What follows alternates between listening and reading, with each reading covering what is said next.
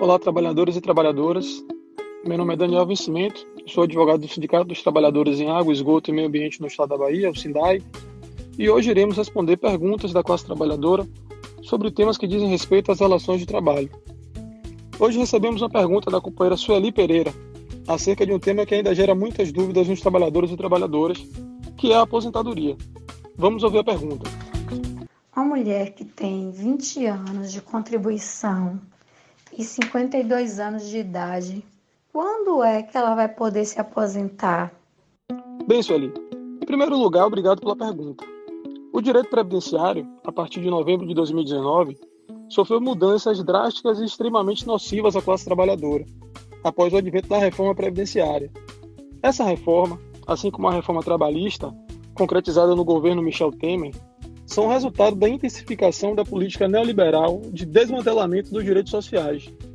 Ao suprimir direitos trabalhistas e dificultar a obtenção da aposentadoria, o Estado retira as condições materiais do trabalhador e da trabalhadora de terem uma vida mais digna, notadamente daqueles trabalhadores e trabalhadoras que fazem parte de grupos historicamente subalternizados, notadamente as das mulheres negras. Feitas essas breves considerações, e respondendo ao questionamento formulado pela companheira Sueli, Deve-se dizer que a emenda constitucional número 103 de 2019 estabeleceu quatro regras de transição para os segurados e seguradas que buscam o benefício da aposentadoria por tempo de contribuição.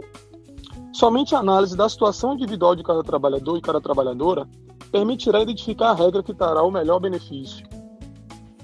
No exemplo mencionado na pergunta, a regra que trará maior vantagem para a segurada será prevista no artigo 16 da emenda constitucional, essa regra dispõe que a mulher, para obter o benefício da aposentadoria por tempo de contribuição, deverá ter, até dia 31 de 12 de 2019, 30 anos de contribuição e 56 anos de idade. A partir de janeiro de 2020, a idade será acrescida de seis meses para cada ano até atingir o máximo de 62 anos, no caso das mulheres.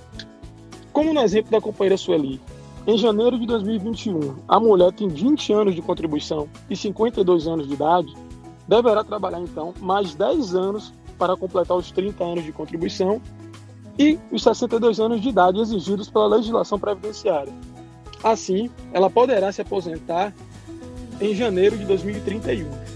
Eu quero saber que se quando um, um gerente nos trata com grosseria, com estupidez, com ignorância, né, é, chamando a atenção das pessoas de maneira grosseira na frente de outras pessoas, isso pode ser enquadrado como assédio moral. A gente pode, com isso, dar uma queixa no Ministério Público desse gerente? Isso é um, um erro dessa maneira, desse A gravidade, qual a gravidade é, dessa atitude, desse comportamento? Marco Cícero, obrigado pela pergunta. Essa deve ser a dúvida de vários outros colegas. Vamos lá. O assédio moral é conduta abusiva, reiterada, de natureza psicológica, que atenta contra a dignidade psíquica do indivíduo.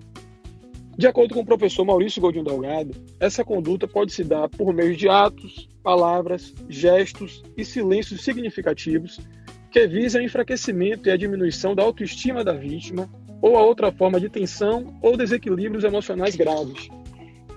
Na situação mencionada pelo companheiro Marcos Cícero, se o gestor adota a postura de ofender o trabalhador ou a trabalhadora de modo reiterado, expondo-os a circunstâncias humilhantes, degradantes e constrangedoras, é fora de dúvida que ele comete o assédio moral. A conduta pontual, ou seja, aquela que não é reiterada, que gera o mesmo efeito de causar abalo psíquico ao indivíduo, embora não caracterize o assédio moral, porque não houve a reiteração, certamente configura o dano moral, que deverá ser reparado. Quanto à denúncia no Ministério Público do Trabalho, somente será possível se uma coletividade de trabalhadores e trabalhadoras estiver sofrendo assédio moral.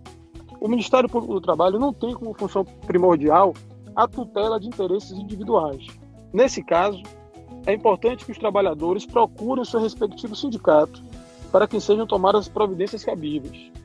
Você, trabalhador, e você, trabalhadora, é importante ficar atento aos seus direitos. Procure sempre seu sindicato e, em caso de ilegalidade, denuncie. Sou Daniel Vencimento, advogado do Sindai, e fico agradecido da oportunidade de contribuir para o programa Jurídico Responde da CUT Bahia. Até breve.